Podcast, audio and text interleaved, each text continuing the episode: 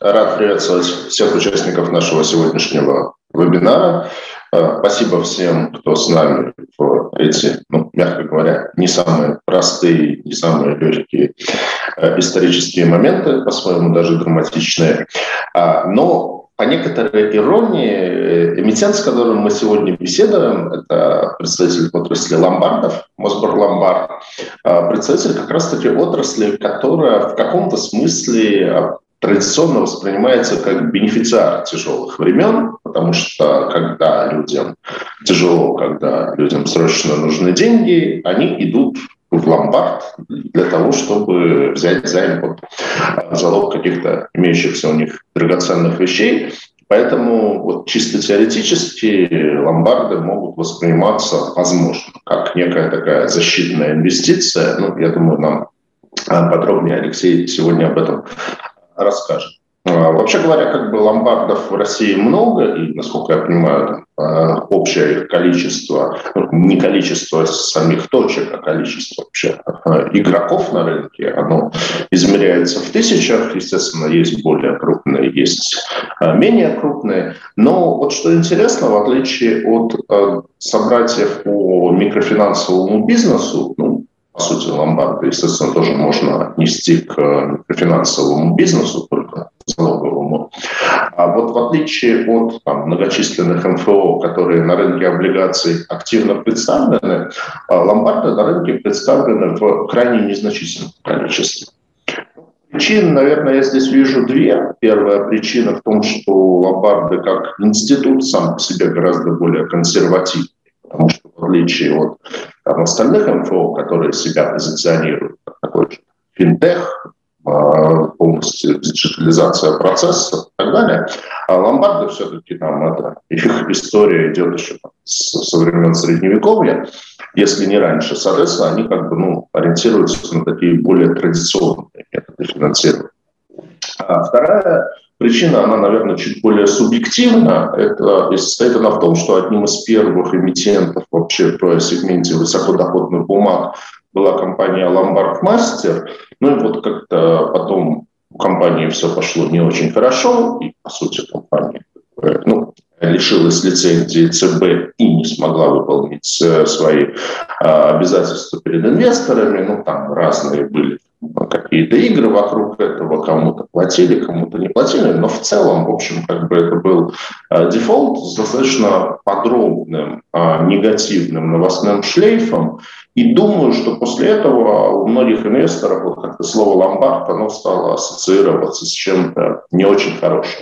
Хотя, опять-таки, я и от Алексея, и от многих других представителей отрасли знаю, что там, по факту бизнес, которым занималась компания «Ломбард Мастер», был достаточно далек от того, чем на самом деле могут и должны заниматься ломбарды. Поэтому, по сути, на данный момент, ну, не знаю, я мог что-то пропустить, но, насколько мне известно, есть только два эмитента ломбардной отрасли на рынке. Это вот Мосбор Ломбард и компания Донской Ломбард. Все, больше как бы а, на рынке эмитентов из ломбардов нет, поэтому Алексею и его команде в значительной степени непросто, но вы молодцы, у вас в обращении 4 выпуска облигаций, 3 выпуска коммерческих облигаций, один выпуск биржевых облигаций в этом году был размещен. Совокупный объем бумаг в обращении, а, если не ошибаюсь, там порядка 900 миллионов, то есть ну, почти целый ярд. А у вас был интересный такой, достаточно неожиданный необычный, неожиданный опыт размещения собственных привилегированных акций на внебиржевом рынке. Ну, то есть в плане вот такой креативности использования инструментов фондового рынка вы молодцы и в значительной степени первопроходцы. А, поэтому с большим удовольствием рад приветствовать на сегодняшнем эфире Алексея Лазутина, генерального директора компании «Москва Ломбард», э, одного из э, совладельцев данной компании и по совместительству председателя Совета национального объединения ломбардов, то есть еще и, по сути, совокупно э, представляющий интересы этой отрасли. Э, Алексей, э, вам слово для небольшой презентации, а потом пройдемся по вопросам и ответам. А, Сергей, здравствуйте. Спасибо большое вам, спасибо большое вашей команде за то, что дали возможность провести сегодняшнее мероприятие. А, если а, брать ломбард как финансовый институт, то вот мы постоянно ищем различные факты, различные свидетельства того, когда же все-таки он начал функционировать. И вот сейчас, на текущий момент, мы добрались до 25 века, до нашей эры были уже упоминания о том, что выдавались э, займы э, под залог. Конечно, э, в то время, скажем так, были методы, инструменты и так далее совсем другие, чем нежели сейчас, но по своей сути это были компании или там люди, которые выдавали займы под залог чего-либо. Мы, конечно же, на истории долго не будем останавливаться. Мы сейчас а, с командой а, пишем такую интересную книгу про ломбарды, про Мосгорломбард, а, в частности, где в дальнейшем можно будет об этом очень подробно прочитать. Но надо сказать, что на текущий момент ломбарды – это такой достаточно уже современный финансовый институт, который похож на Э, розничный объект э, коммерческого банка э, розничного, где, соответственно, выдаются как раз займы. И надо сказать, что бизнес-модель ломбарда, ювелирного ломбарда, в частности, она очень простая. То есть мы, по сути, берем либо собственный, либо заемный капитал и выдаем его под максимальную ставку 158% годовых, которые на текущий момент, возможно, и ограничиваются э, Центральным банком. Дальше, соответственно, мы, естественно, одному клиенту не можем это выдать. У нас стоит большая задача, чтобы клиентов было как можно больше. Для этого мы открываем объекты, инвестируем в маркетинг. И, собственно говоря, сама бизнес-модель выглядит следующим образом. Клиент приходит в ломбард – есть разные э, тарифы, как правило, дифференцированные у ломбардов э, для льготных категорий.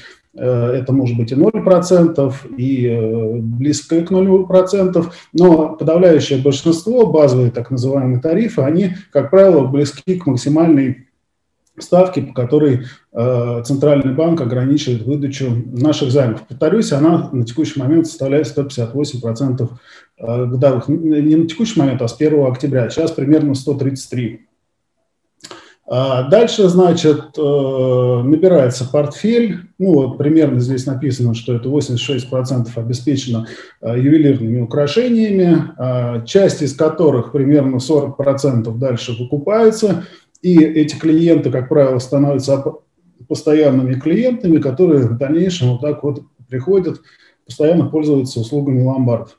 А, где-то примерно в среднем 30-40, опять же, процентов портфеля а, постоянно продляется, то есть не а, выкупается займ. Они не, могут быть не постоянные, но Э, в среднем портфель остается вот э, примерно в такой величине, э, займы, которые продляются, не окупаются. И может, опять же, по-разному составлять у разных ломбардов данные показатели, но в среднем там мы взяли даже немножко завышенно, 20% а, составляют невостребованные а, залоги, которые во всех э, финансовых институтах, кроме ломбардов, называются дефолтами, и э, максимально, что за них можно выручить э, в этих финансовых институтах, если продавать оптом, это, соответственно, там несколько процентов, может быть, меньше от портфеля либо, соответственно, происходит достаточно емкая а, процедура а,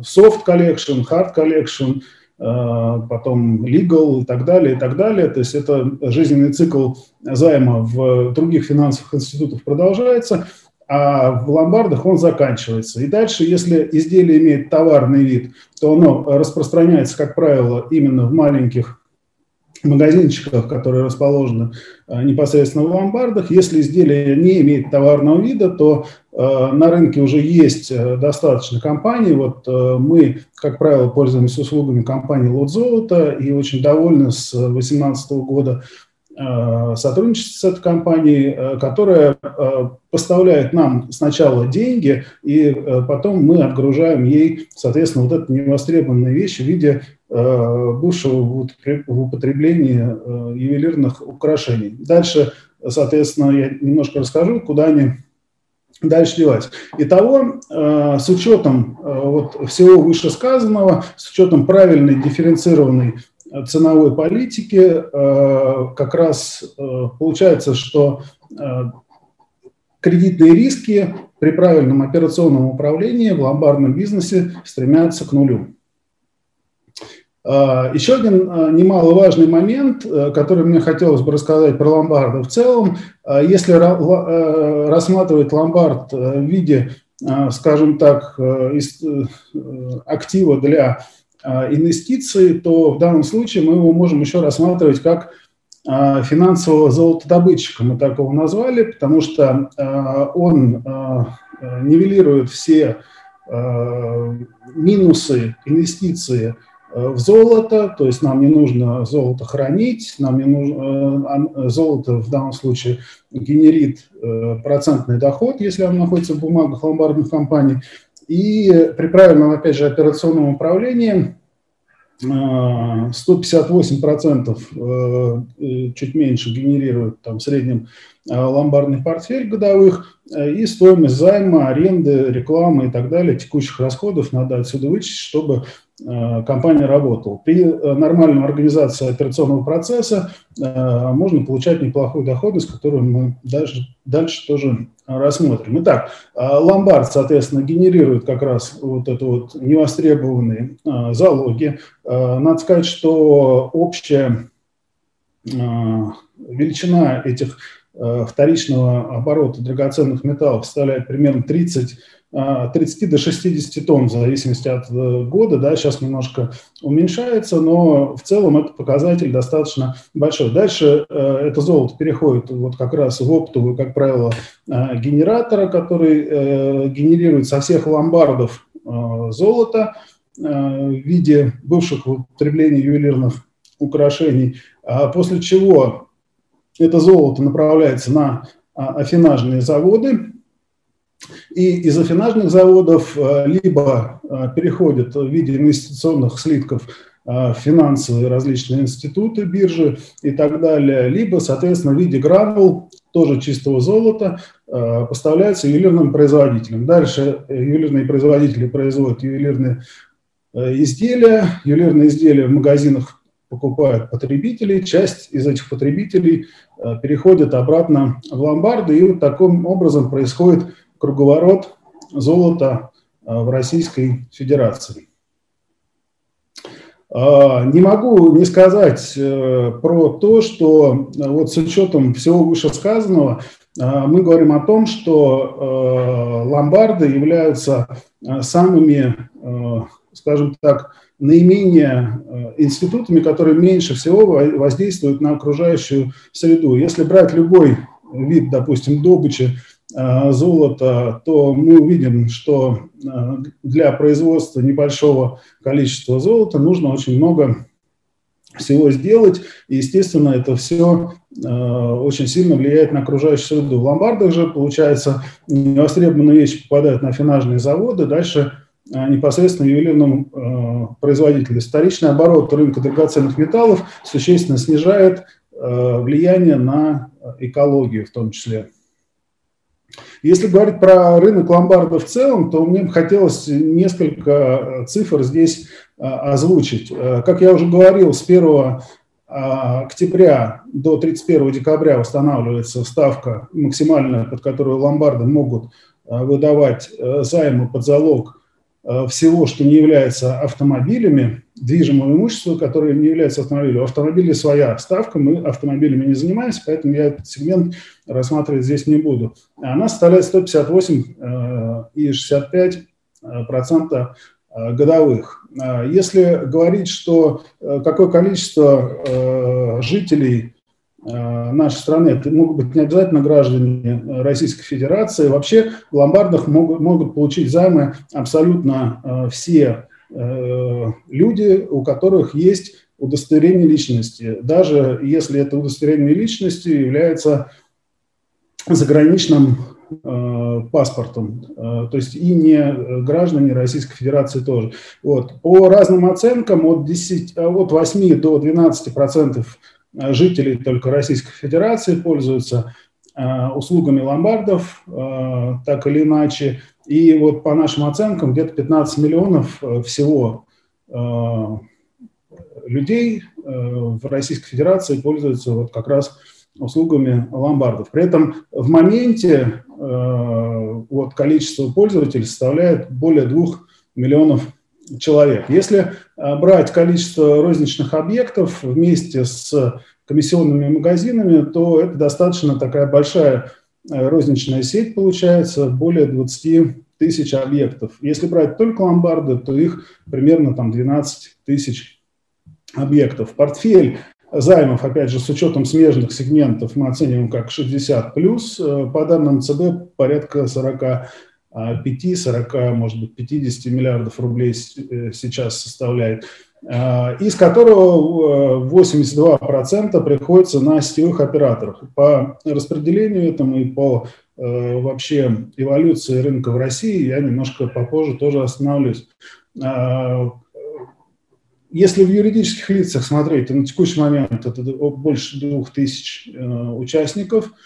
А, средний займ а, где-то до 30 дней. Размер небольшой достаточно. Ну и, собственно говоря, вот больше 80% обеспечены золотом. Какие бывают ломбарды э, из непубличных компаний? Ну, здесь, конечно, очень упрощенный слайд. Здесь надо сказать, что вот если, допустим, брать э, этот же слайд, но в 2014 году, то э, как раз когда Центральный банк стал основным регулятором ломбардного сегмента, то здесь он был ну, такой вот обратный, да, то есть 80 примерно, даже, может быть, больше процентов были как раз одиночные ломбарды, то есть там, как правило, это такой семейный микро-микробизнес, где один человек является генеральным директором и э, товароведом, и бухгалтером, и экономистом, и доставщиком и так далее. Вот, э, то сейчас, э, на текущий момент, 82% э, портфеля ломбардов сконцентрированы все-таки на средних и крупных сетях с портфелем от 50 э, миллионов рублей. Это данные Центрального банка на 31.03.2022 года. То есть консолидация рынка движется достаточно крупными темпами. Мы считаем, что с учетом регуля... роста регуляторной нагрузки доля одиночных ломбардов будет еще дальше продолжать сужаться – Э, очень сложно э, становится вот таким вот маленьким компаниям выполнять все требования э, регулятора, следить за этими изменениями, постоянные запросы от Центрального банка, от других регуляторов, на них как-то нужно реагировать, если не реагируешь, достаточно большие штрафы, и многие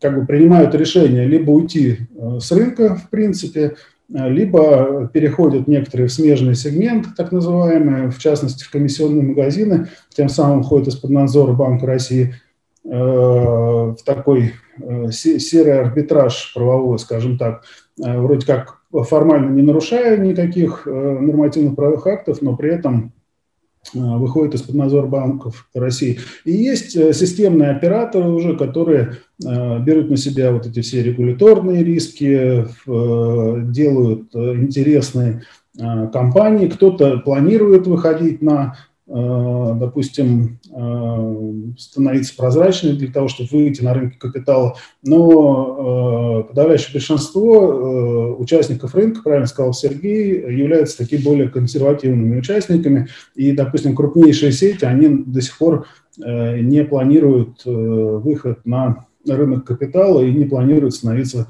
публичными.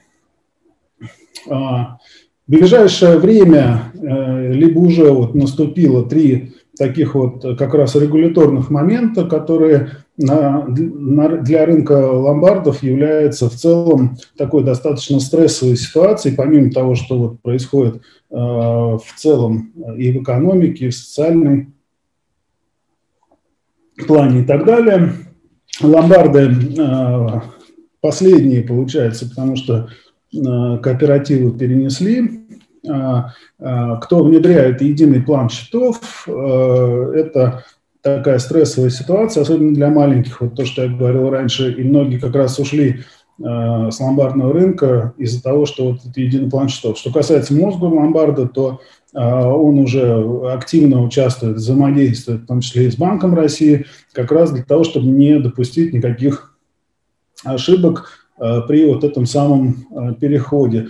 Э, государственная э, интегрированная информационная система – Э, движение драгоценных металлов и драгоценных камней. Об этом пишут уже в деловых изданиях, что она, в общем-то, э, не в полной мере э, готова для того, чтобы работать. Есть много вопросов у участников рынка к этой системе, но при этом, опять же, если возвращаться к Мосгорломбарду, то мы не видим здесь каких-то сильных Э, больших рисков, и в настоящий момент э, мы выполняем все требования, э, которые необходимы для вот, от, от этой системы. И недавно вот прошло относительно тоже были новости в публичной плоскости, что с 1 апреля 2023 года изменяется система требования к страхованию вещей в ломбардах. Надо сказать, что мы эти требования заранее уже выполнили и еще до того, как они вступили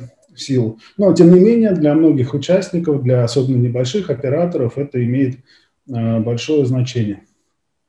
А, вкратце про Мосгорломбард. А, Мосгорломбард – это старейшая ломбардная сеть Москвы. И работает без перерыва с 1924 года. Надо сказать, что в 1919 году Мосгорломбард был закрыт э, э, по решению большевиков, так как они считали на тот момент, что финансовые институты в виде ломбардов в принципе не должны существовать при построении коммунистического Э, режим. Но в 2024 году э, он был открыт, и вот с тех времен практически работает без перерыва, несмотря ни на какие катаклизмы, изменения и так далее. Э, надо сказать, что мы первые в ломбардном сегменте в Российской Федерации получили кредитный рейтинг от рейтингового агентства «Эксперт ЭРА». Мы очень быстро развивались, сейчас я тоже чуть-чуть попозже об этом более детально э, расскажу. И э, мы э, такие э, действительно можно, можно такой с, уверенностью, с гордостью, что ли, сказать, что мы такие пионеры, да, вот первые в технологическом аспекте, в том числе вот у меня есть Дмитрий Плущевский, э, мой партнер, э, который со своей командой придумала роботизированные ломбарды, золотоматы, похожие на э, банкоматы, э, куда можно принести золотые украшения, монеты, слитки в том числе, сдать их в скупку, они могут покупать, они могут брать в залог, они могут продавать и могут оценивать э, как раз все, что касается изделий из драгоценных металлов и драгоценных камней. Таких аналогов в мире сейчас не существует, но есть вот один сейчас э, пилотируется э, Мосгорломбард такой, и примерно 10 в разных странах, в разных банках функционирует по всему миру таких вот золотоматов. И аналогов, повторюсь, такого нет, в принципе. Да, вот я здесь привел с коллегами э, выручку за 2021 э, год, но которая как раз вот, вы видите, динамика достаточно положительная, несмотря, может быть, на относительно небольшую величину в целом, мы развивались и развиваемся достаточно бурно. И вот если брать, допустим, рентабельность портфеля по EBITDA за 2020 год, когда мы еще не начали сильно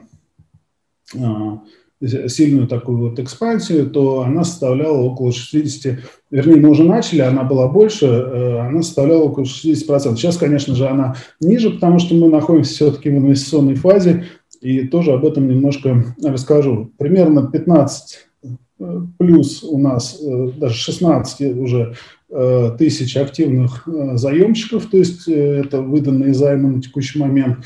И Значит, мы сейчас приближаемся к ну, целевой показатель, вот как раз э, рентабельности по EBITDA у нас в бизнес-плане примерно 30%. Вот э, я часто на разных мероприятиях, кто уже знаком, но надо здесь, э, мне кажется, особенно выделить то, что касается ломбарда, мозга ломбарда или ломбарда, у которого все правильно организовано с операционной точки зрения, а, для него может быть практически без разницы, в какой э, эпохе, в какие факторы э, влияют на текущий момент на, может быть, среду, в которой он находится, и он продолжает развиваться, несмотря на всякие катаклизмы, на изменения политической конъюнктуры, изменения социологической, технологической э, или экономической. И э, в любое время э, ломбард э, ну, работает, как бы вот Мосгорломбард был э, до 2018 э, года э, фактически, э, вернее, до 2016 принадлежал э, государству, Дальше, ну, тоже группа компаний ВТБ, с 2018 года, 2018 года мы его Э, развиваем. Сейчас я немножко дальше об этом тоже остановлюсь. Э, э, вот здесь вот можно видеть, что вот в 2018 году, когда мы с партнерами приобрели данный актив, мы поставили задачу вывести в плюс, в прибыль данный актив, чтобы, соответственно, можно было приступить в дальнейшем Э, к масштабированию, к тиражированию э, и увеличению портфеля, доли рынка и так далее. И э, когда мы показали, что в 2019 году у нас была достаточно неплохая прибыль на 17 объектах, в марте 2020 года мы начали открывать объекты и всего открыли за период, когда очень сложно было выходить на улицу. Вы помните период пандемии, период э, локдаунов э, и так далее и тому подобное. Тем не менее, вот мы, э,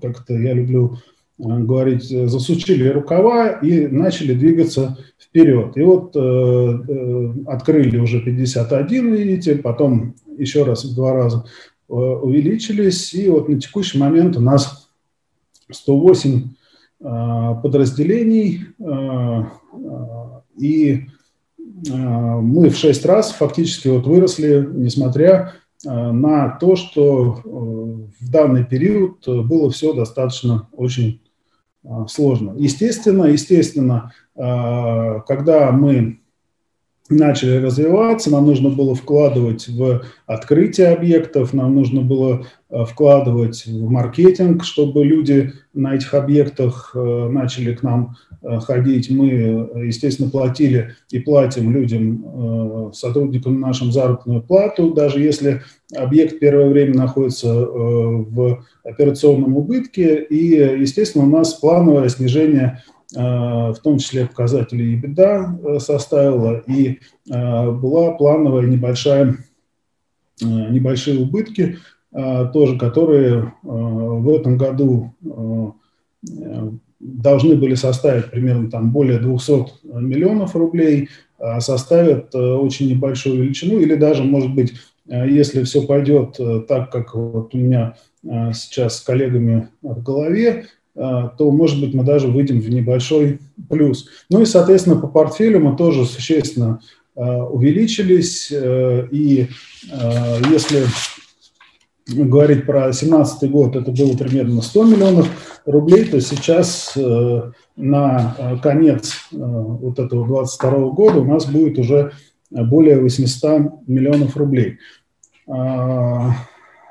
Надо сказать, э, кстати, очень интересный момент, когда э, мы же вот начали двигаться в 2018 э, году, дальше вот сюда вот так вот начали общаться с участниками рынка капитала, и когда мы озвучили нашу выручку, допустим, да, там в разные годы, нам очень часто говорили, слушайте, ну когда у вас будет там хотя бы миллиард, может быть, два, тогда давайте обращайтесь, мы будем с вами сотрудничать. И, собственно говоря, вот сейчас уже э, с некоторыми участниками рынка продолжаем э, вот такое вот общение, называем какие-то цифры, они говорят, а где же вы были раньше, что же вы с нами не, э, ну, как бы, не стали там сотрудничать. Вот тоже такой интересный э, момент получился. Вот э, если э, по вехам еще взять, тоже достаточно э, интересный, мне кажется, слайд, но здесь, я думаю, что э, мы долго останавливаться не будем. Я просто э,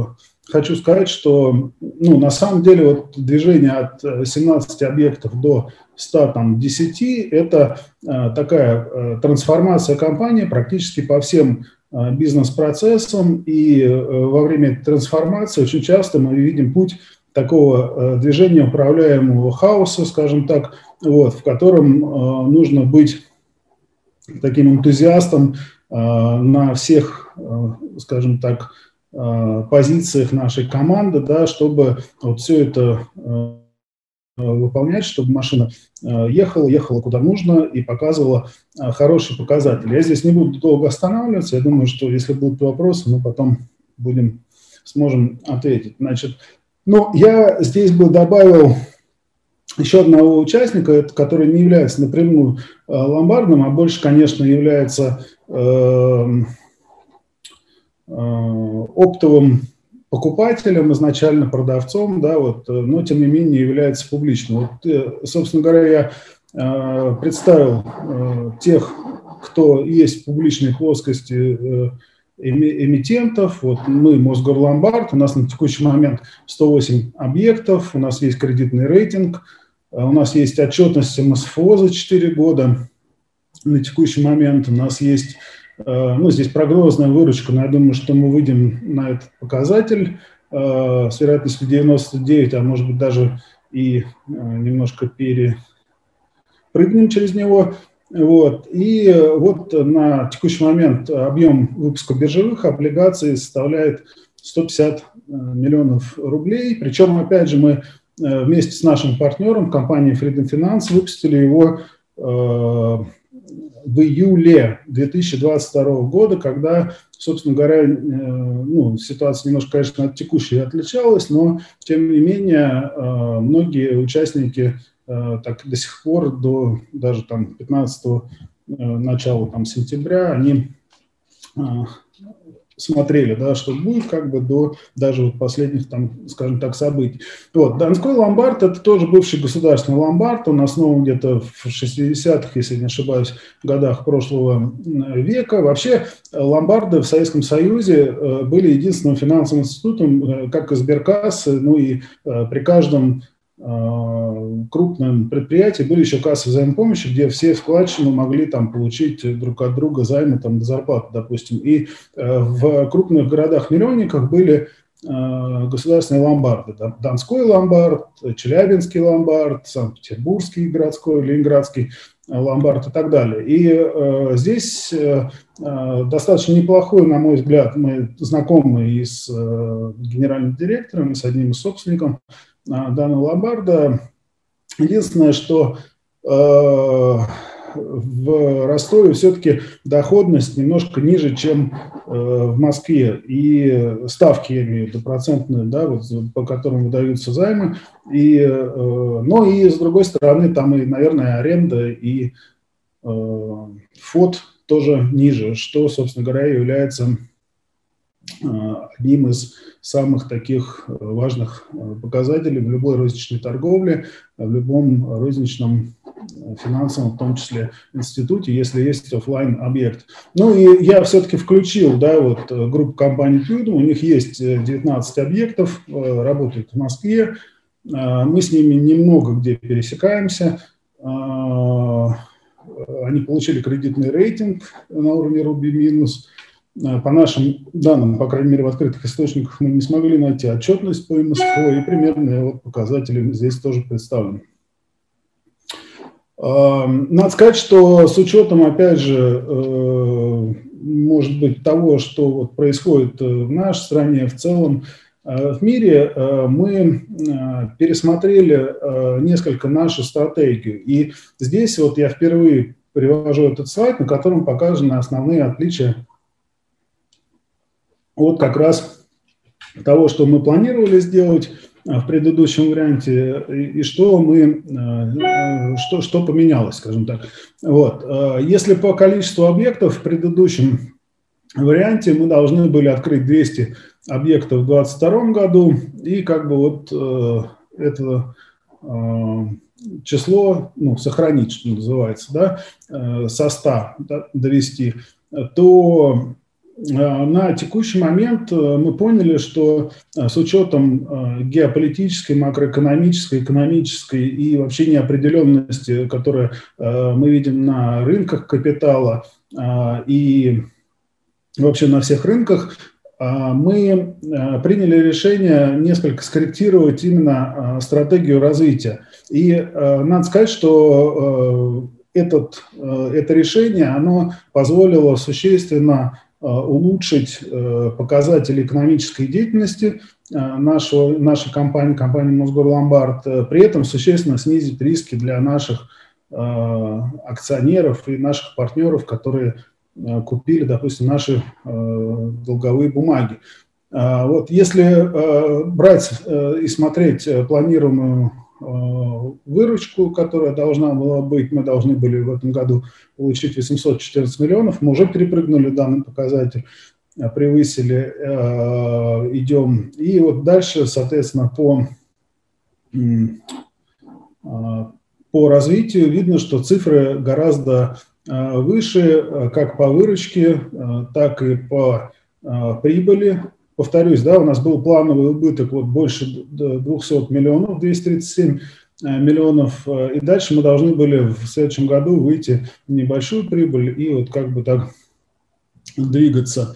Э, но мы уже сейчас видим, что мы примерно в нуле в этом году, и в следующем году у нас точно будет операционный плюс. Ну, по EBD, соответственно, и по кредитному портфелю. Ну, собственно говоря, откуда берется вот эта вот вся выручка? Оттуда, что мы основные ресурсы – направляем не на развитие э, новых объектов, а на развитие тех объектов, которые мы уже открыли. То есть мы в 18, в 2020 году мы открыли завод по производству ломбардов, мы их штамповали, штамповали, штамповали. Сейчас э, мы их наштамповали, и наша основная задача сделать так, чтобы наращивать в них портфель, наращивать клиентскую базу э, и э, наращивать доходность каждого э, взятого объекта. И это все э, выливается как раз Э, с учетом, опять же, э, макро э, и не только макро, любых видов рисков, в то, что мы, с одной стороны, существенно снизили риски, то есть потребность, в том числе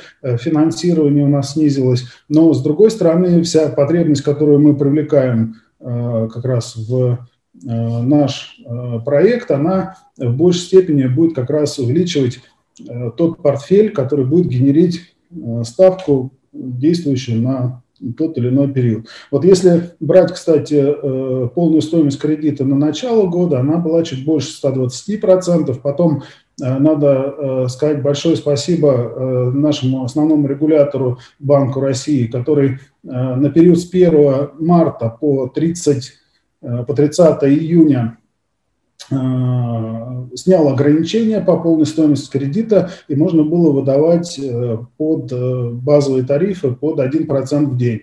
И, собственно говоря, мы оставили, конечно же, тарифы для пенсионеров, для льготных категорий граждан, но базовые тарифы мы, соответственно, сделали как раз под эту ставку. Это в том числе поспособствовало тому, что, что у нас в этом году выручка гораздо э, больше, чем была вот, и, э, запланирована. И э, дальше, значит, 31 июля э, ставка составляет примерно 133% годовых, и с 1 октября э, мы выходим на 158 по-моему. Значит, э, за счет чего мы развивались? Так как правильно сказал Сергей, мы обращались ко всем, э, и то, что мы были не совсем большие, это была одна из причин, почему нам было сложно выйти на рынки э, капитала, и в конечном счете мы выпустили три выпуска коммерческих облигаций. Первый выпуск у нас был 200 миллионов рублей с 16 ставкой, второй выпуск э, на 50 э, миллионов рублей э, уже с 14 ставкой, и третий выпуск у нас был на 600 миллионов рублей с 14 ставкой. При этом дюрация или дней до погашения мы очень, на мой взгляд, сбалансированно выпустили, то есть очень удобно для того, чтобы не в один момент э, в дальнейшем э, осуществлять погашение. И первое погашение у нас в конце февраля 2023 года 200 миллионов, потом 2024 год конец и 2026 вот этих бумаг. И такое вот распределение позволяет нам, ну, уверенно в том числе, смотреть на в будущее с учетом нашей бизнес-модели.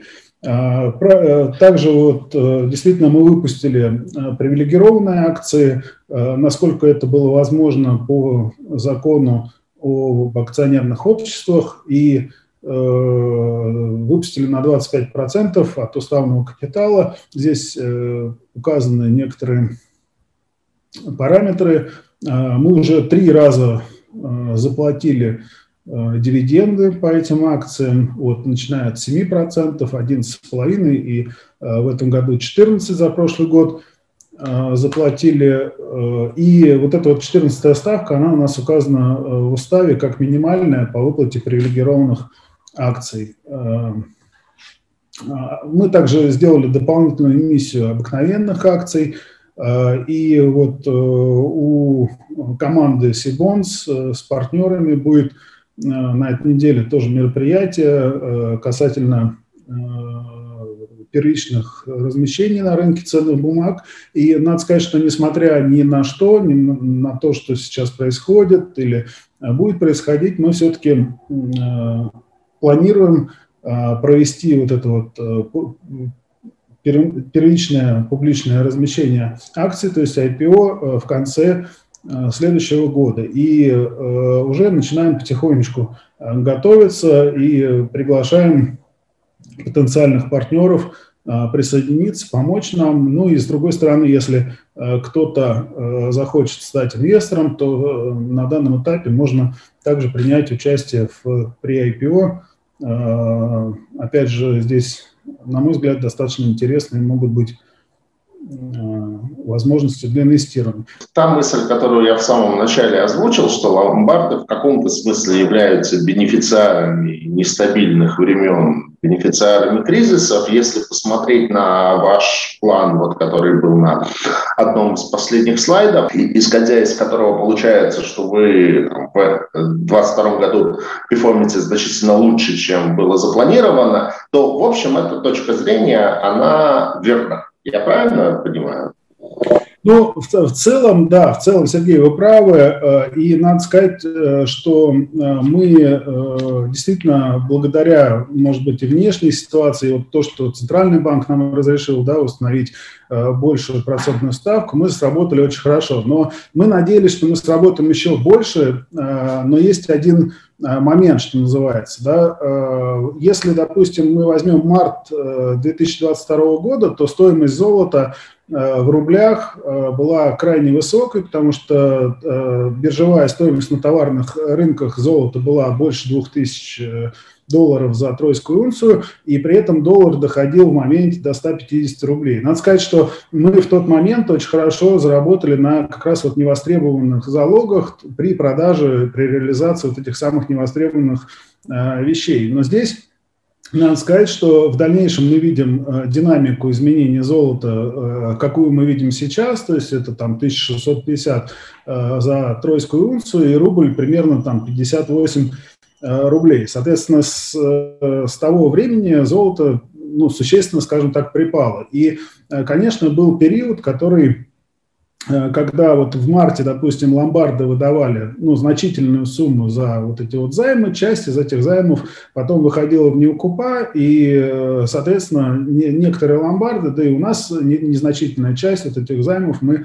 были вынуждены реализовывать э, с небольшим убытком. Но так как у нас ставка была 1%, мы вот эти вот убытки очень хорошо перекрыли как раз базовой ставкой по займам, поэтому, несмотря на вот это вот обратное движение по золоту, мы э, сработали очень неплохо. Но небольшим компаниям, небольшим ломбардам вот эта вот ситуация могла э, привести к очень нехорошим ситуациям. Поэтому в целом для ломбардного рынка я, наверное, соглашусь с вами, но внутри ломбардных рынка он такой э, все-таки немного фрагментированный, я бы так сказал. Да? Вот для небольших участников не всегда да, такая ситуация. Если у крупных позволяет ликвидность особенно, то здесь как бы без вариантов, конечно, любой кризис – это только в плюс. Спасибо. А вот а, немножко а, перепрыгну по тому списку, который у меня есть, вот как раз-таки к волатильности на цену золота. То есть, потому что действительно как бы принято считать, что золото это такая защитная гавань для э, инвестиций, и опять-таки золото э, такая антикризисная инвестиция, что когда все плохо, ну, когда в мире большие риски, золото должно э, расти в цене, но здесь же как бы еще каким-то таким дополнительным эффектом э, может быть то, что российский рынок золота может в определенном смысле оторваться от мирового за счет введения санкций против России. Вот, а, и в том числе, как бы, насколько я помню, часть этих санкций оно а, введено как раз-таки на, на золотодобывающие компании и на экспорт золота из России.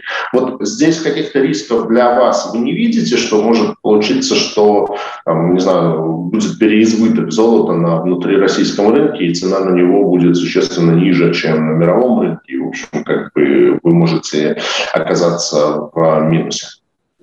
Ну, действительно, вы правы. Здесь э, ситуация начала развиваться достаточно в интересном с точки зрения рынка золота там, или производителей, наверное, в большей степени золотопромышленников э, Российской Федерации, когда э, всем практически афинажным заводам российским закрыли good delivery на все товарные биржи, которые есть э, в мире. И это значит, что слиток э, с печатью от любого афинажного завода э, от Российской Федерации является токсичным, его просто нельзя покупать, потому что Э, иначе можно попасть на вторичные санкции. Как бы, да? Но э, смекалка российских предпринимателей и так далее, сначала потекли ручейки небольшие, с чемоданами поехали в прямом смысле этого слова, да, там как-то вот это возили. Сейчас, я так понимаю, более системный э, происходит уровень. Да, с дисконтами, э, э, да, с, может быть, временами большими дисконтами, но, тем не менее, ну, по нашим оценкам, Э, российское золото все-таки э, находит своего потребителя в различных странах сейчас. Вот. Э, это больше касается все-таки золотопромышленников, да, которые, как, бы, вот, как правило, закредитованы под будущую поставку, и дальше банки с дисконтом выкупают у них вот эти вот как правило, в слитках. Э, дальше банки неплохой бизнес был по перепродаже вот этого золота, дальше в Великобританию, еще в другие страны и так далее. Сейчас эта э, лазейка закрыта действительно, э, вот, и рынок мировой в целом, он перераспределяется. Но мы, когда говорим про ломбарды Российской Федерации, мы все-таки находимся на спотовом рынке внутри Российской Федерации. То есть здесь не идет речь о поставке слитков там в больших объемах, объемов различные, там, в том числе и наш центральный банк и так далее. Как правило, потребителями вот этих вот агрегаторов с ломбардом являются как раз ювелирные производители, которые из этого э, делают, э, из этих гранул ювелирные изделия, дальше через свои сетки или там продают ювелирным э, сетям эти то, что они произвели, и как бы вот дальше, как вот мы говорили, да, там оседает в ломбардах. Поэтому пока мы не стали таким э, гео, геоломбардом, я бы так сказал, пока у нас там не 20 э, тысяч объектов, нам этот риск не сильно влияет, потому что мы находимся все-таки внутри. Вот. И я думаю, что к тому моменту, когда мы такие ставим, мы придумаем, как его обходить. Спасибо. А можно такой офф-топ, но, наверное, все равно так или иначе вы по как бы по должности и по сфере интересов за золотом следите, ну, ну совсем оф-топ, просто интересно ваше мнение. И вот один из сейчас там обсуждаемых там во всяких инвестиционных чатах э, вопрос, это почему, ну вот там 21 сентября в России объявляется мобилизация. То есть мир, наверное, там никогда за последние там, лет 50 не стоял так близко к порогу там, возможной войны хочу фантазировать, там, насколько масштабное, но вот, вот так близко не стоял никогда. Золото с этого момента, оно не только не растет, оно даже там немножко припало. Если смотреть котировки золота в Лондоне, вот, то там где-то там, ну, не, не, не, не то чтобы обвалилось, но немножко припало. Вот как, как это, чем это объясняется? То есть рынок знает что-то, чего не знают э, обыватели, или или золото перестало в каком-то смысле быть одним вот защитным активом? Но, знаете, здесь э, первая вот эта аномалия, она случилась в марте 2020 года, когда вот эти начались э, локдауны, да, когда мы увидели достаточно серьезное падение практически всех видов э, активов. Э, и обычно, когда падают, допустим, там, ну, любые активы, если они падают, то золото, наоборот, противовес, в том числе вот в локдаун, должно было расти. Мы столкнулись с такой ситуацией, когда ликвидности не было в моменте, да, в том числе для покупки золота, и оно начало падать там на всех, ну, по да, там большинство ориентируется. Вот. И э, я думаю, что сейчас э, примерно такая же ситуация. То есть если брать учебники, которые, по которым мы там учились, как бы, и которые работали до февраля э, этого года, как бы, да, то по всем э, этим учебникам, конечно же, в текущей ситуации золото должно стоить, ну, наверное, 5 тысяч долларов за тройскую унцию, потому что действительно вероятности разные сценарии, они крайне-крайне-крайне эти увеличиваются вероятности. Вот, поэтому э, но э, мы видим, с другой стороны, что разные страны начинают повышать ставку, и типа того, что классические инвесторы в этом случае перекладываются из рискового актива в, соответственно, какие-то интересные бумаги государственных, государственные бумаги, которые вот они считают Э, менее рискованными. Но у меня есть немножко своя такая, свое видение на это дело, если так немножко в сторону, опять же, обходить, там не, не, времени займет. Э, если посмотреть даже, вот, допустим, на рынок никеля в этом году, то э, была ситуация, по-моему, в марте как раз, когда стоимость никеля зашла выше 100 тысяч Э, долларов э, за тонну и э, в моменте, да, и произошло это из-за того, что была принудительно закрыта короткая позиция одного из крупных фондов по этому металлу. И вот у меня, после чего, собственно говоря, по-моему, эту короткую позицию первый раз в истории мировых бирж, в принципе, ликвидировали, то есть ее как будто не было. Вот. И э, у меня есть такое внутреннее как бы понимание, что Э, в том числе и товарными рынками, управляет некая невидимая рука с помощью коротких позиций, которая вот их э, регулирует. Вот здесь э, очень сложно сказать, почему золото стоит 1650, да, потому что даже если Россия была бы возможность полностью весь золотовалютный резерв там, с, продать на рынок, да, вот на спотовом там рынке или на каком-то в, в коротком периоде, то все-таки физическая вот эта вот поставка, она бы не так сильно повлияла в общем объеме того объеме золотого рынка, который вот есть. Но мы знаем, что у нас все закрыто, да, и мы просто физически этого не можем продать. А, а влияние производителей на этот рынок, оно не такое большое. Вот, поэтому что-то здесь нечисто, как бы, вот, ответить честно, тяжело. Понятно. Ну, в общем, да, как бы действительно, наверное, это является такой некой загадкой, и многие не понимают, почему так происходит. Я, я например, тоже. А мы очень много раз э, за нашу уже беседу произнесли слово «золото», Но, насколько я понимаю, и об этом и на вашем сайте написано, что вы выдаете займы не только под золото, то есть это может быть там, электроника, меха, есть другие предметы активов. Вот если как бы вкратце, сколько занимает золото, сколько занимает все остальное, и где основной рост в золоте или как раз-таки вне золота, в том, что можно принести там, не знаю, свой iPhone или норковую шубу жены и под это получить деньги. Да, спасибо э, за вопрос. Смотрите, у нас э, с советских времен еще остались э, шубы, действительно. Вообще, если брать, допустим, Мосгорломбард времен Советского Союза, это типичный такой ломбард. Это здание от 3 до 6 тысяч квадратных метров, 3-4 этажа, где принимается абсолютно все. И санки, и лыжи, и посуда, и фарфор, и, ну, собственно говоря, все, что можно притащить, все это принимается. Ковры, и так далее и тому подобное. Вот. То есть реально в Советском Союзе можно было под залог ковра получить деньги? Совершенно, совершенно реально. Причем э, в то время товароведы ездили на черных «Волгах», то есть это нужно было еще по блату договориться, чтобы просто прийти, получить займ, допустим. Это прям люди э, иногда э, с вечера занимали э, очереди, чтобы обратиться в ломбард. Ну, это была монополия такая, да, вот, и действительно она пользовалась э, спросом. И э, те вещи, которые принимались на тот момент, они были ликвидными, то есть и ковры, и там лыжи, и санки и так далее. Вообще, в принципе, любой товар, наверное, в Советском Союзе был ликвидный, да, неважно какой.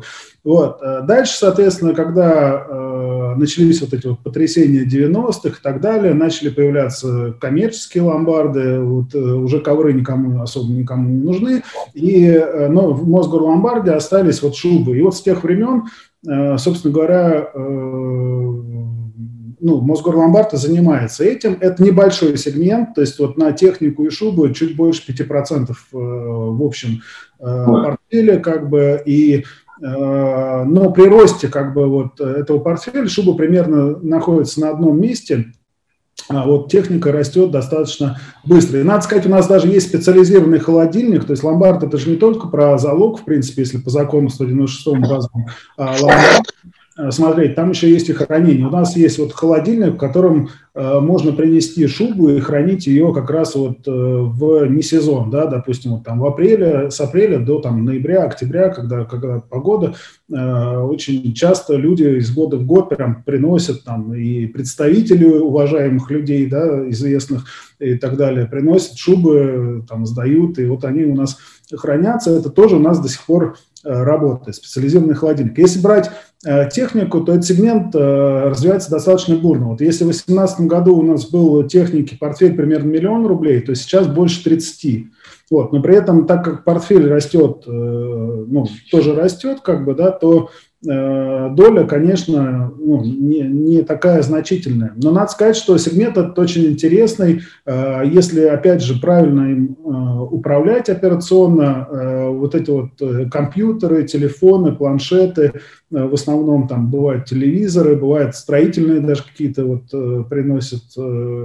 И я вижу в этом сегменте очень большой потенциал на самом деле. И, и даже если смотреть на конкуренцию, то Допустим, вот в ювелирном сегменте это основные игроки. Э, в технике уже гораздо меньше, даже в Москве. А по шуб, шубами вообще не, системные игроки не занимаются. Да, вот мы, ну, там есть одиночные какие-то, может быть, ломбарды, но э, таких вот сетевых объектов, как у нас, э, проектов э, мне, по крайней мере, неизвестно. Поэтому э, мы э, в целом, когда смотрим на ассортиментную матрицу того, что мы принимаем, мы смотрим, умеем ли мы это принимать, Э, если умеем, то можем мы ли это быстро продать. Вот если бьется вот это вот э, в случае, если клиент да, не выполнил свои обязательства по договору, опять же, здесь я не сказал, но это, наверное, важно, э, то, что если клиент не выполнил свои обязательства по договору, э, мы мало того, что не применяем ни, к нему никаких санкций, у него не портится кредитная история, э, к нему там не звонят никто и так далее, он становится нашим лояльным потребителем. То есть мы ему еще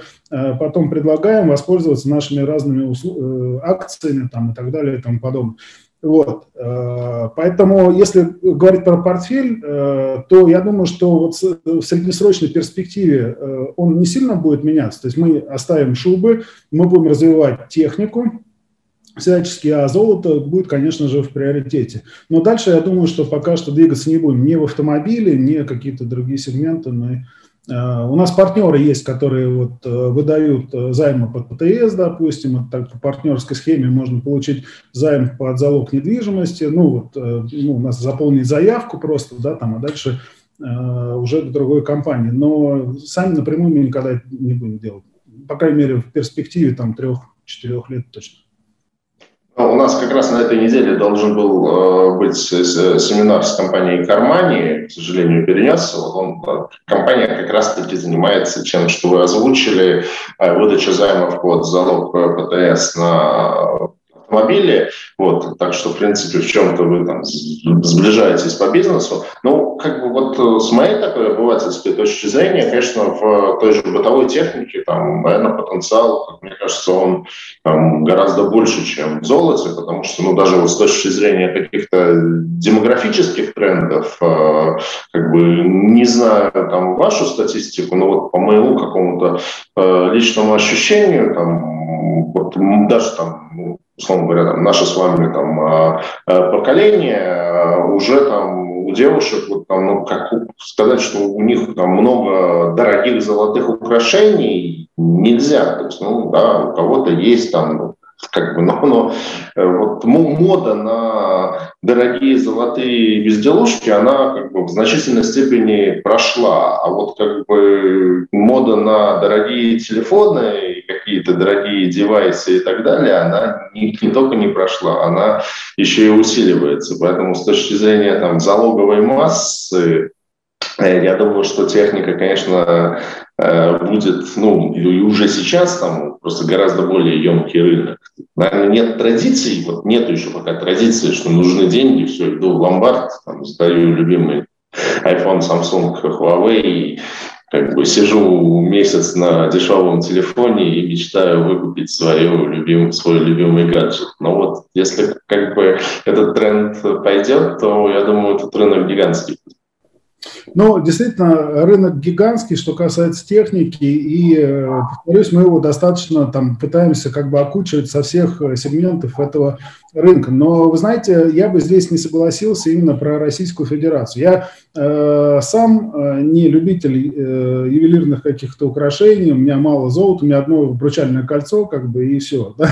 Вот. Но при этом э, в нашей стране ментально, на самом деле, э, до сих пор э, во многих регионах, в том числе и в Москве, э, ну, такая э, разношерстная достаточно аудитория, э, и как раз вот э, пласт этой аудитории примерно примерно 8-12% э, от всех э, россиян э, золото воспринимают не только как украшение, но и как такой НЗ на черный день или на любой другой день, ну, в общем, для того, чтобы можно было превратить его в какую-то ликвидность. Сейчас я думаю, что с учетом, опять же, тех событий, которые происходят в нашей стране, в мире в целом и так далее, Э, рано или поздно все равно э, в золото уйдут и крупные игроки, и средние, и э, физические лица также под подушкой будут хранить или небольшой слиток, или монетку, или цепочку для того, чтобы можно было там от нее в крайнем случае откусить небольшой кусочек, как бы купить хлеба, колбасы там и так далее. Потому что э, сейчас э, ну, такая ситуация, что сценарии могут быть абсолютно разные, и карточки или там бумажные деньги, да, там разного цвета или там э, наименования, они могут э, не всегда приниматься в разных странах, а золото принимается везде практически, как бы, да, и есть, конечно, вопросы в дисконтах, есть вопросы там в может быть, еще в чем-то, но я думаю, что вот ближайшие там 5-10 точно лет с точки зрения Э, потребление э, золота и его обращение в Российской Федерации среди физических именно лиц, оно э, не сильно, ну, оно как немножко припадает в кризис, да, вот, ювелирное украшение, но очень большая масса на руках да, вот э, со времен еще, вот когда хорошие времена были, там люди покупали много ювелирных украшений, оно же не все в ломбарды пришло. Вот, поэтому э, я все-таки склонен считать, что доля золота будет снижаться в целом в портфеле. Я, это я согласен здесь э, полностью с вами, но при этом она будет превалировать существенно именно в России. Если говорить про Европу, то там, конечно же, э, допустим, э, доля бижутерии, она гораздо выше, в том числе в ювелирке, чем там, ну, драгоценный металл. Начинают отказываться там в том числе и от э, бриллиантов, да, там, ну, драгоценных камней, еще чего-то. Но как бы, э, если посмотреть на структуру портфеля э, американского э, ломбарда, то там 10% это золото, а 90% это все остальное. Причем, э, опять же, если э, смотреть, допустим, на американский ломбард, у них в Америке очень развит, развит институт банкротства, и там можно найти все, что угодно. Ту же самую мебель. Вот то, что примерно мы говорили про Советский Союз, это примерно вот американский ломбард, но там еще добавляется Э, у нас, допустим, лодка, недвижимость, да, там это ну, считается юридически, а у них еще лодки, оружие у них можно в ломбарде сдать, допустим, и приобрести, кстати. Вот. Э, и рынок в этом смысле, там, конечно, структура портфеля очень сильно перевернута. Но в Российской Федерации, повторюсь, э, в моем понимании, где-то 5-10 лет будет золото все-таки превалировать. Спасибо.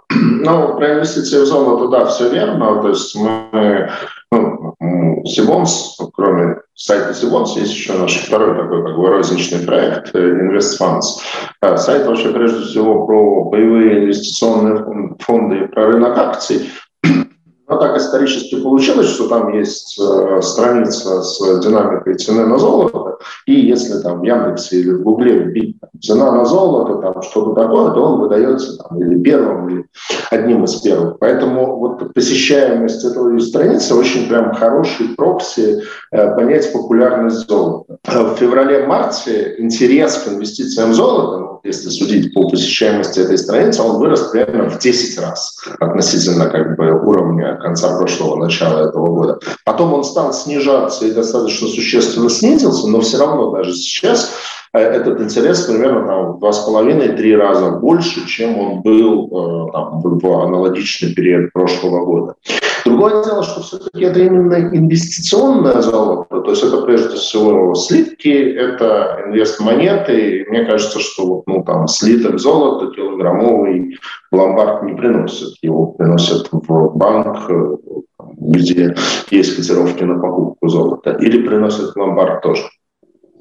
Но, вы знаете, э, в ломбардах э, э, доля вот этих слитков, она крайне-крайне низка, потому что у нас, по сути, не было культуры потребления этих слитков до этого года, пока не отменили НДС при покупке слитков из коммерческих банков. И мы как от объединения даже обращались профильные ведомства государственные, чтобы э, этот НДС отменить э, не только в коммерческих банках, которые обладают лицензией на э, золото, но и у всех участников, которые поставлены на специальный учет в пробирную палату, Федеральную пробирную палату России.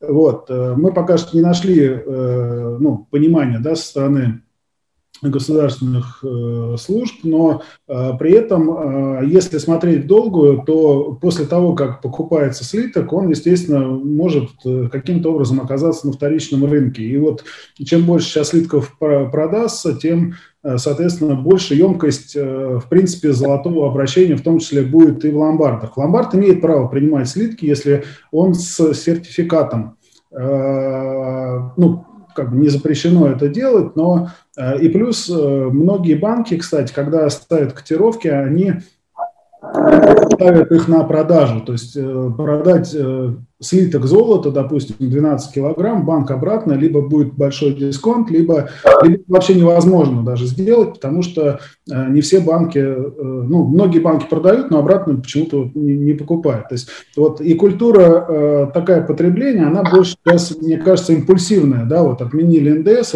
и, но мы находимся в такой сейчас ситуации, когда Э, некоторые участники покупают, опять же, с дисконтом и продают тоже, может быть, более интересно. Э, ну, сейчас это закончилась история, но она иногда бывает. Вот. И второй момент, э, то, что если мы говорим про вот слитки э, не хватает э, именно маленьких слитков. То есть спрос есть на 100 тысяч рублей, условно говоря, а банки продают, как правило, 12-килограммовые. Но даже в текущей ситуации это ну, достаточно подъемная сумма для многих да, потенциальных инвесторов золота. И вот если как бы тему золота заканчивать, мне кажется, что э, сейчас э, золото находится на очень интересных, э, на самом деле, э, позициях, да, чтобы как раз вот немножко в портфель себе добавить, в том числе, почему бы и не физического. Причем не только можно э, слитками и монетами, как вы правильно сказали, но и в ломбарде даже, допустим, у нас можно сейчас купить Э, ювелирные украшения, ну, которые вот прям украшения, их не всегда отличишь, что они там бэушного э, вида, меньше, чем за 3000 рублей за грамм. Да, если там вспомнить э, март, то это было э, даже в ломбардах стоимость там 6 тысяч, а в ювелирке, допустим, в рознице там до 10 тысяч да, доходило.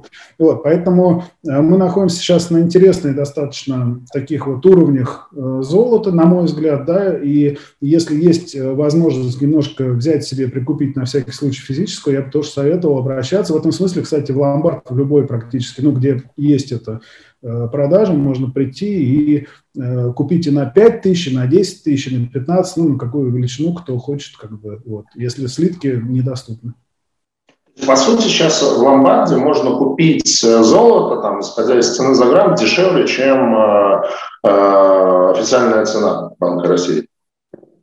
Ну, не совсем так. Я, я когда говорил там ниже 3000, это я все-таки имел внутренний такой есть стандарт на ломбардном рынке в 585 профиль. Вообще Э, золото – это такой э, актив. Почему как бы золото, да, вот в ломбардах? Потому что его проще всего оценить, ну, э, сделать диагностику, провести, да, то есть это еще давным-давно придумали вот это вот, в России она называет, сейчас называется проба, в других странах это караты, да, там у нас 585 проба, где-то 14 карат, и Э, его очень просто оценить. Я говорил именно про 585-ю пробу в виде именно изделий.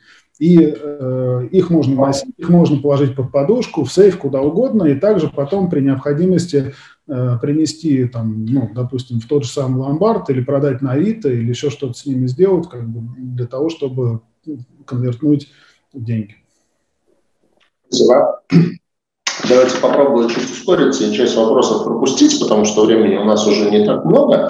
А, вот интересные вопросы из ленты, как раз в тему того, что мы обсуждали. А ей, можно ли, есть ли, может быть, какие-то мысли выпустить облигации, номинал которых будет привязан к цене золота?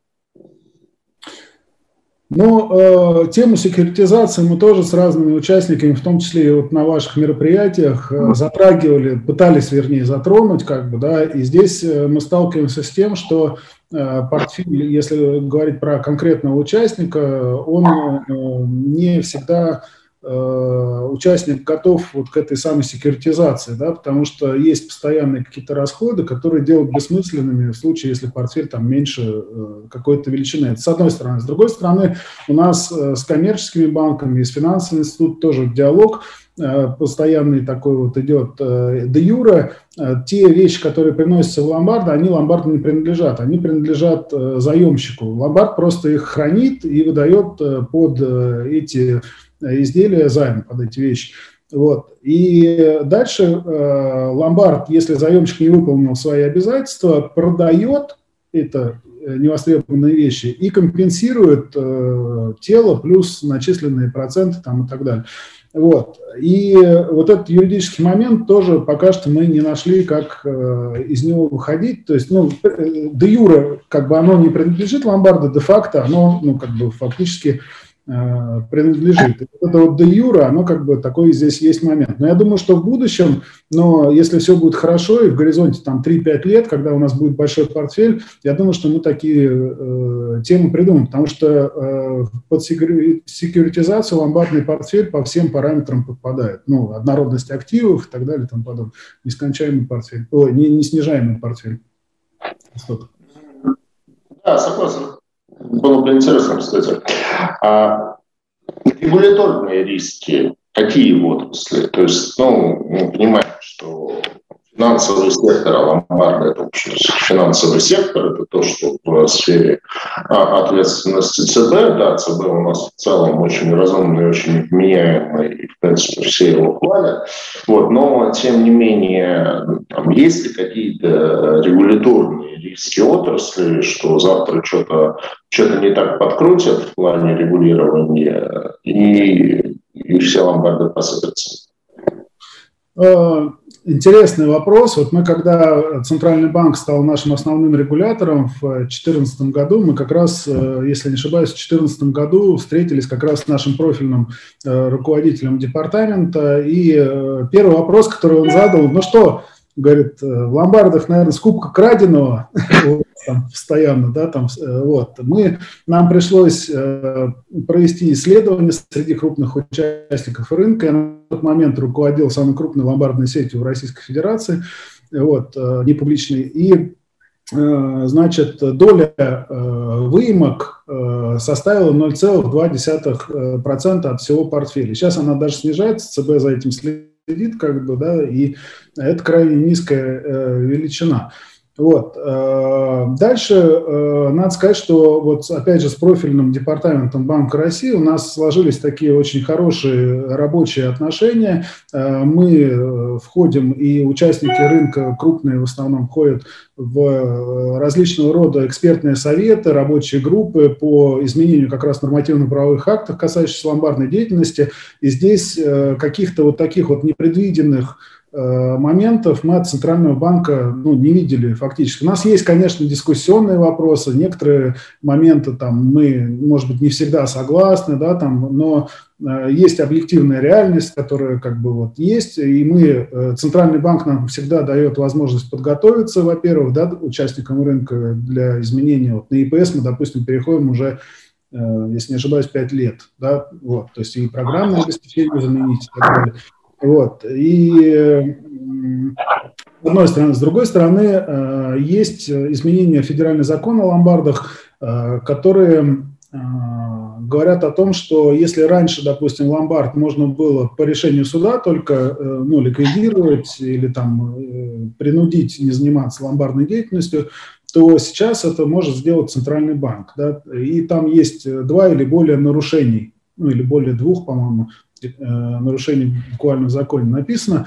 Вот. Здесь, конечно, есть определенные э, риски, потому что в том числе и в Центральном банке есть человеческий фактор, когда за какой-то чих, там, допустим, ну, выписывается там предписание э, или там еще какие-то э, моменты. Поэтому мы для того, чтобы снять с эмитента эти регуляторные риски, в прошлом году провели э, реорганизацию нашей э, компании. Эмитент перестал быть ломбардом, Э, и э, в рамках нашей группы у нас есть четыре юридических лица ломбардных, которые входят в реестр э, ломбардов, которые занимаются ломбардной деятельностью. Вот мы должны были загрузить их все по мере развития. Сейчас загружено примерно, ну, два, два юрлица примерно пропорционально загружены объектами, и два ну, находятся в таком плюс-минус спящим там по одному, по два займа, по два объекта работают. Вот, и это позволяет нам как раз э, в случае каких-то, э, с одной стороны, э, ну, ошибок, может быть, даже, да, там одного из наших юрлиц без влияния на бизнес в целом изменить, соответственно, юрлицо, да, и чтобы те же самые объекты по тем же самым брендам работали. Вот. Ну и с другой стороны, э, это позволяет еще заниматься другими видами бизнеса, а по ломбарду там строго ограничен перечень видов бизнеса по закону о ломбардах, э, которые мы тоже э, даже запускали, пилотировали, но сейчас мы все новые объекты, о, новые проекты, извините, э, финансирования ну, приостановили, скажем так, да, до лучших времен, вот, и занимаемся именно наращиванием портфеля тех объектов, которые у нас есть. Да. А, совсем тогда постараюсь э, кратко. А, Алексей, вот, ну, как обычно, никто не любит видеть в отчетности убытки. То есть заходишь в вашу МЦФО отчетность, там убыток. А, это, насколько я понимаю, там, из вашей презентации, ну, не первый раз встречаемся, это результат активного расширения сети, то есть вы как бы инвестировали больше, чем зарабатывали. А, при этом а, у вас ну, достаточно сильно, вот, например, там наши аналитики посмотрели, что довольно сильно выросли, например, расходы на а, персонал, то есть с, там, если брать первое полугодие 21 22 к 21 там, они удвоились там, с 50 до примерно 105 миллионов. То есть вот с чем это связано, там, ну, с учетом того, что все-таки вы как финтех-компания, и как, вроде как бы расходы на персонал не должны так сильно расти. Ну, у нас с того времени в два раза увеличилась сеть, Э, и, естественно, на каждом объекте нужны сотрудники, э, как минимум два, а если объект э, большой, то может быть и 4, и 5 сотрудников. Поэтому это в большей степени как раз связано с таким вот экспоненциальным развитием ну, фактически, да, в два раза увеличение фонда оплаты труда. Э, то же самое и с арендой да, вот, э, происходит, потому что у нас ликвидные, мы, кстати, вот с точки зрения стратегии развития выбираем ликвидные точки э, в случае, если Э, допустим, там у нас или с, с арендодателем какие-то разногласия, или, э, может быть, там еще какие-то э, варианты, мы всегда можем в соседний дом, в соседний подъезд переехать и также продолжать не, не, недорого, что называется. Да, вот. Или наоборот, мы видим, что мы расширяемся, у нас, допустим, есть объекты совсем небольшие, мы можем расширить, соответственно, помещение и там увеличить количество приемных окон. Вот. Э, и прежде всего, конечно, рост вот этих вот э, затрат, он связан с э, такой достаточно динамичной экспансией. Дальше мы будем подкручивать в том числе и вот, вот эти вот все. Это не значит, что наши сотрудники будут меньше получать, это значит, что больше будет переориентировано на результат. То есть я за то, чтобы все получали бесконечное, допустим, ну, там, возможное количество денег, но при этом выдавали Э, какой-то вот э, положительный результат для компании в целом. Алексей, а вот а, опять-таки к вашей презентации, то есть там видно, что а, вы а, от экспансии по количеству точек вы отказываетесь, вот сколько их есть там фактически, так, если не ошибаюсь, сейчас у вас 109, да, было в презентации? Ну, у нас 108 э, объектов, есть еще мобильный ломбард, вот если с ним, да, 109. И вы э, там до 150, да, по-моему, планируете увеличить? Да, до 150, но э, в, через год. Да, вот. Мы в этом состоянии проработаем полностью следующий год. И как показала практика работы, допустим, тех же 17 объектов, вот когда мы э, останавливаемся, выдыхаем, засучаем рукава и начинаем э, заниматься тем, что у нас есть. Это э, стратегически э, совершенно другая задача, чем нежели мы также засучили рукава и пошли открывать там новые объекты. Да?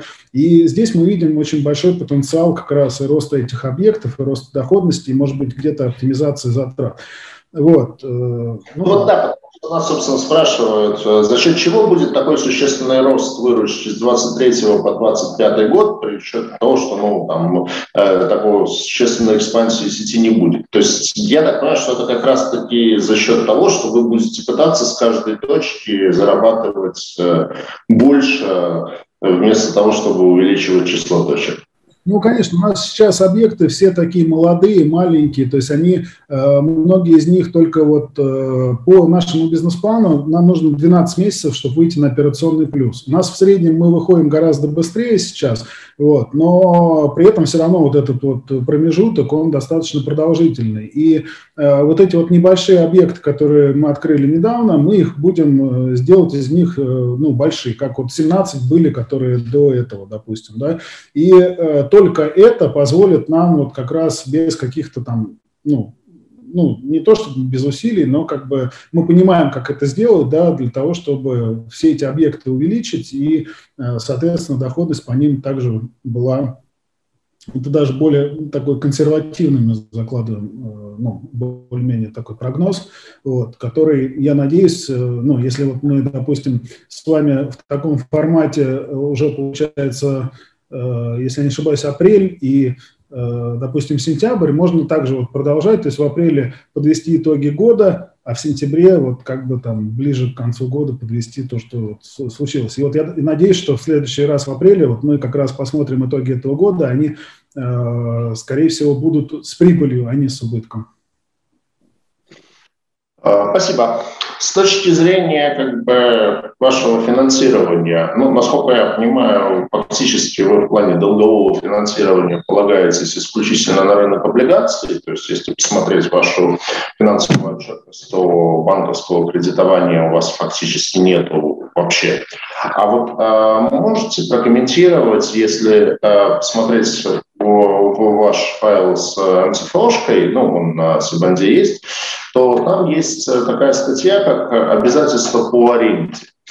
И эта статья, она достаточно существенно выросла, то есть там с 270 до 590 миллионов э, рублей, если брать ну, 30 июня 2022 года к 30 июня 2001 года. Вот что это за обязательства и почему они так существенно выросли?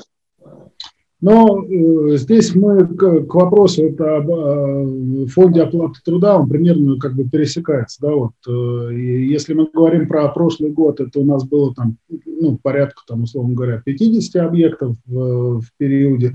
Э, сейчас э, это больше 100, и, естественно, каждый объект мы арендуем, э, и за счет этого в большей степени как раз вот этот показатель вырос. Другой дело, что... То есть это что, это не уплаченная арендная плата получается? По МСФО нет. По МСФО просто считается э, арендные платежи. Э, ну, я, я не аудитор, не бухгалтер, как бы так в целом просто, что есть определенный стандарт, э, который э, учитывает арендные платежи на определенное время с определенным дисконтом. И вот э, берут все наши договоры аренды и, соответственно, вот, э, дисконтируют э, в, в определенном периоде. И появляется вот эта вот статья. Но у нас с двух сторон там есть, как э, обязательства, так и, соответственно, ну, тут, наверное, да, речь о том, что, условно говоря, вы не можете моментально съехать из занимаемого вами помещения, не там уведомив за определенный срок вашего арендодателя. И, соответственно, вот эта вот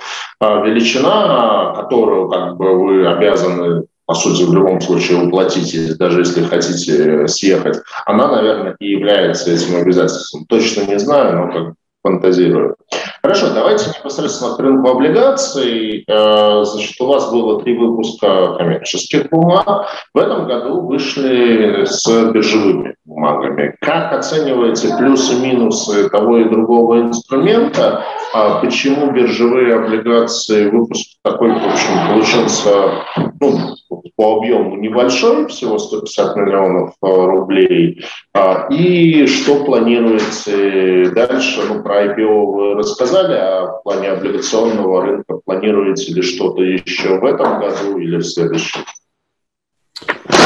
Сергей, за вопрос. Э, ну, мы вообще за то, чтобы использовать любые инструменты, да, э, и диверсифицировать их, и Э, чтобы можно было дальше э, развиваться. Но если говорить про рынок облигаций, действительно, вот э, то, что вы говорили по ломбард мастер, то, что были небольшие, вот эти вот много факторов, нам пришлось изначально идти через коммерческие облигации и продавать их среди друзей, среди друзей друзей. Ну, в общем, такая вот не биржевая действительно история.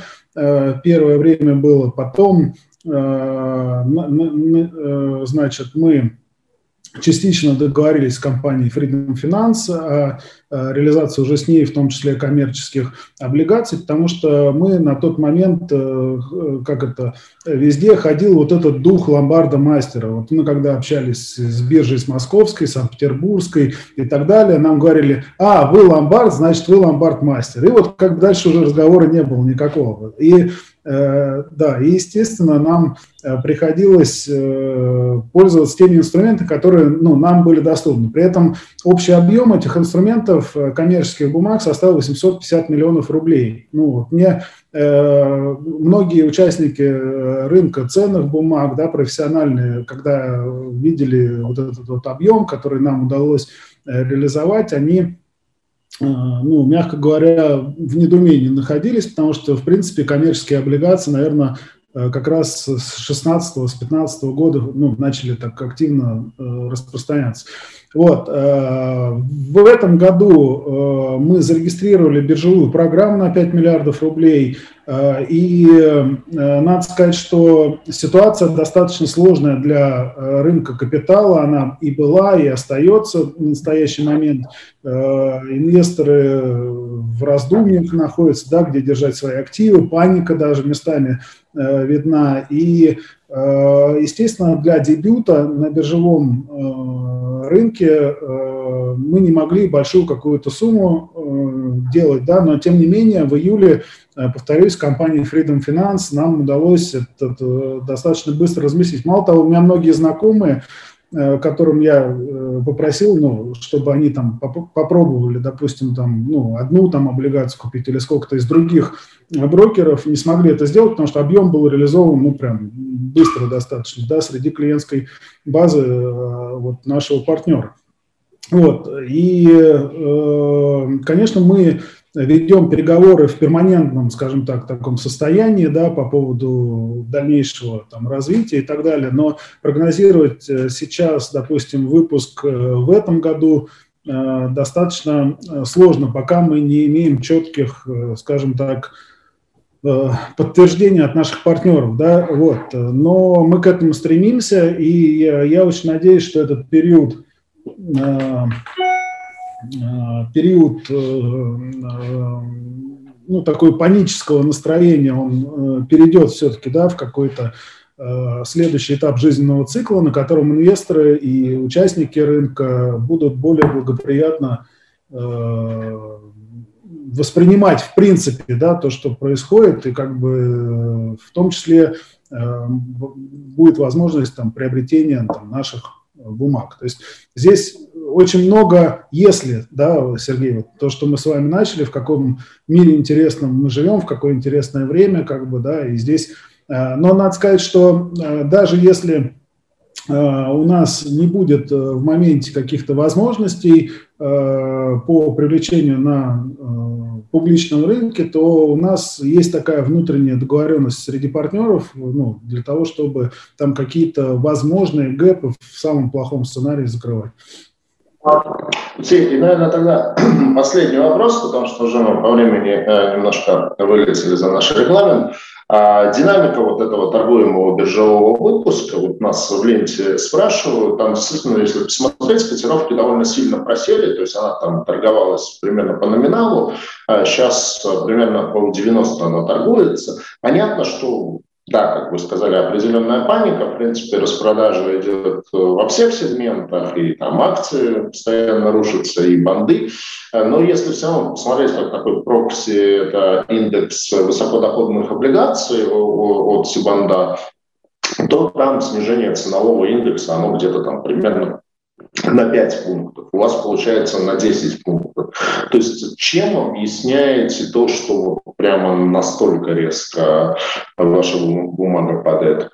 Вы знаете, я думаю, что это связано с тем, что один человек просто взял и решил закрыть свою какую-то небольшую позицию, и при этом на рынке, может быть, э, не было в этот момент, ну, то есть отсутствие ликвидности, давайте так, э, одним словом, если ответить, как бы, да, потому что если мы сейчас среди своих даже действующих инвесторов кинем клич, что можно купить по 0,9, я, я уверен, что она тут же поднимется, как бы это. Я даже наблюдал, когда э, доходность была ниже плеча, как бы, и тоже это вызывало такие же вопросы, как такое вообще возможно. Но, надо сказать, Сергей, пока мы с вами э, беседовали, здесь очень интересная новость как раз пришла, которую я, наверное, могу уже озвучить. У нас э, рейтинговое агентство провела э, еще раз аудит, да, вот у нас Аудит проводит Центральный банк, аудит проводит аудиторы, аудит проводит потенциальные инвесторы. И вот рейтинговое агентство в очередной раз провело аудит и э, повысило нам э, рейтинг с Ruby Plus, э, значит, развивающегося. Мы перепрыгнули Ruby Plus стабильный, и сейчас мы Ruby Plus позитивный. Вот, с учетом всех вот этих факторов, которые происходят в нашей стране, я считаю, что Э, что это такая позитивная новость, даже с учетом того, что я в методологическом плане не всегда, вернее, всегда спорю с рейтинговым агентством, потому что они нас смотрят как микрофинансовые компании, там, отправляем ли мы отчеты в бюро кредитных историй там, и так далее. Там, ну, то есть то, что для ломбардов, в принципе, надо. И мне кажется, Э, опять же, с учетом того, что происходит в принципе в стране, вот такая небольшая как бы позитивная новость, она все-таки, ну, как бы вот немножко подслащивает, что называется, да, там и возможности, в том числе, э, которые есть в нашей компании. Ну что ж, те слушатели, кто нас смотрит в прямом эфире, у вас есть возможность вот на этих новостях, это уже не инсайдерская торговля, это уже официальная информация, вы можете прямо сейчас зайти в торговое приложение вашего брокера и прикупить а, облигации Мосгор Ломбарда на хороших новостях. Те, кто будет смотреть э, наш вебинар завтра и в последующие дни на Ютубе. Ну вот будет интересно, кстати, посмотреть, э, повлияла ли эта новость на э, динамику котировок. Я абсолютно согласен с тем, что в таком маленьком объеме, 150 миллионов рублей, по сути, поведение одного, даже не крупного, а среднего инвестора там, с позицией даже не в миллионах, 500 тысяч рублей способно вызвать очень сильную динамику рынка. Я сам помню, как я распродавал свой портфель ВДО бандов в конце 2019 года. Сумма была совершенно не, не астрономическая, там в районе 15 миллионов рублей я как вот как, прямо как трейдер, я сидел вот неделю там, ловя движение котировок, чтобы не обвалить рынок, потому что я понял, что если я хочу продать быстро, то прямо я на несколько фигур каждой бумаги могу движение вызвать. Поэтому здесь, да, может быть абсолютно субъективная причина, но надеюсь вот на том позитиве, э, который вы сейчас озвучили, в общем, действительно, ну, те, кто те, кто нас слушают сегодня и услышат завтра, а, они решат, что это неплохая возможность. А, на этом все. Алексей, спасибо огромное. Желаю вам и вашей компании, вашему бизнесу стабильности и прибыльности в наши непростые времена. Всем инвесторам, всем, кто нас слушает, держать максимально холодную голову, а, принимать максимально взвешенные решения, несмотря ни на что не поддаваться панике, ну и помнить, не помню, кем сказано, кем-то из великих инвесторов, мудрость, что вот, вот упасть лучше всего э, тогда, когда танки куда-то там движутся. Ну, вот, вот. Главное, видимо, выбрать правильное направление, куда надо инвестировать, когда движутся танки. Всем спасибо и до новых встреч на вебинарах с Бонсом. Спасибо большое, Сергей, вам и вашей команде. До свидания.